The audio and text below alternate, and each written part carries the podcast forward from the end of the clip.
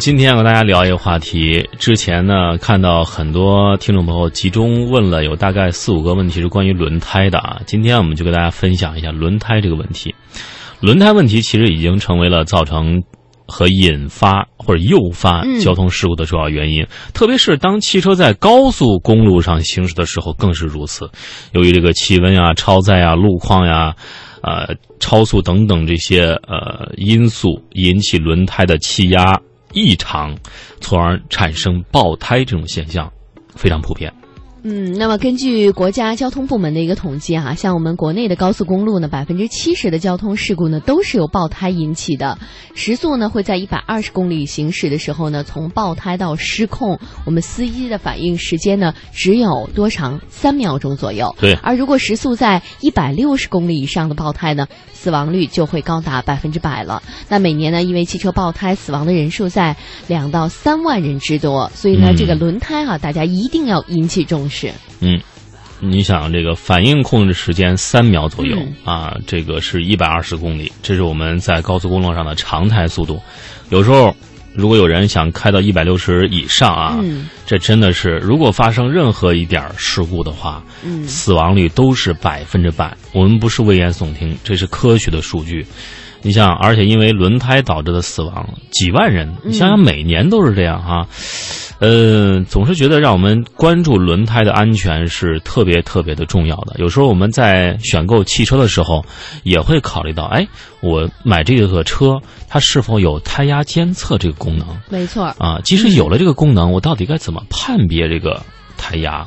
有时候我们也会思考这些问题。但是有有的人就是买了这个车，他具备这个胎压监测功能，他也不知道这个有什么用啊。这就是我们经常说的，汽车使用说明书不看。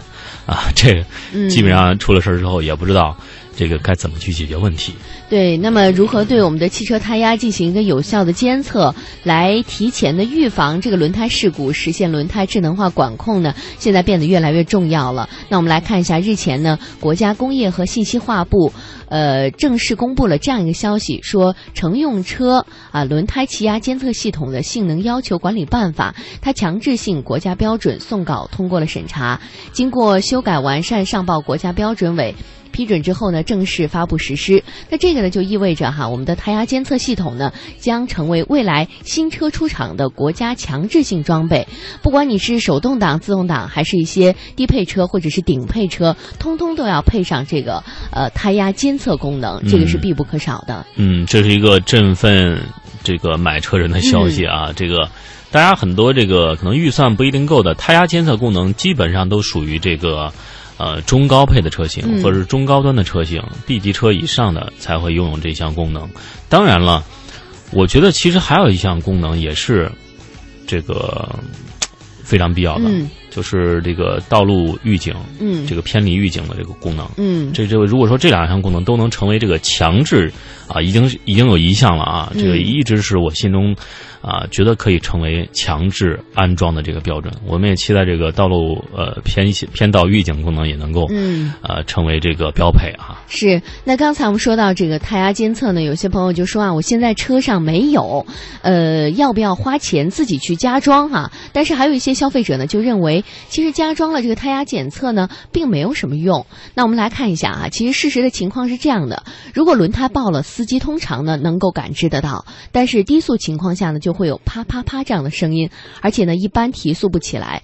那如果你在高速情况下呢，可能就会容易措手不及，更不要说留意胎压监测上面的数据了。那轮胎爆了，驾驶者能够感觉到，但是那个时候已经于事无补了。显示胎压有意义吗？哎，这个就是大家提出的一些问题啊。嗯，当然上安装了胎压监测之后呢，其实并不是为了在行车过程当中告诉你车胎爆了，嗯，而是说让驾驶员知道啊，这个。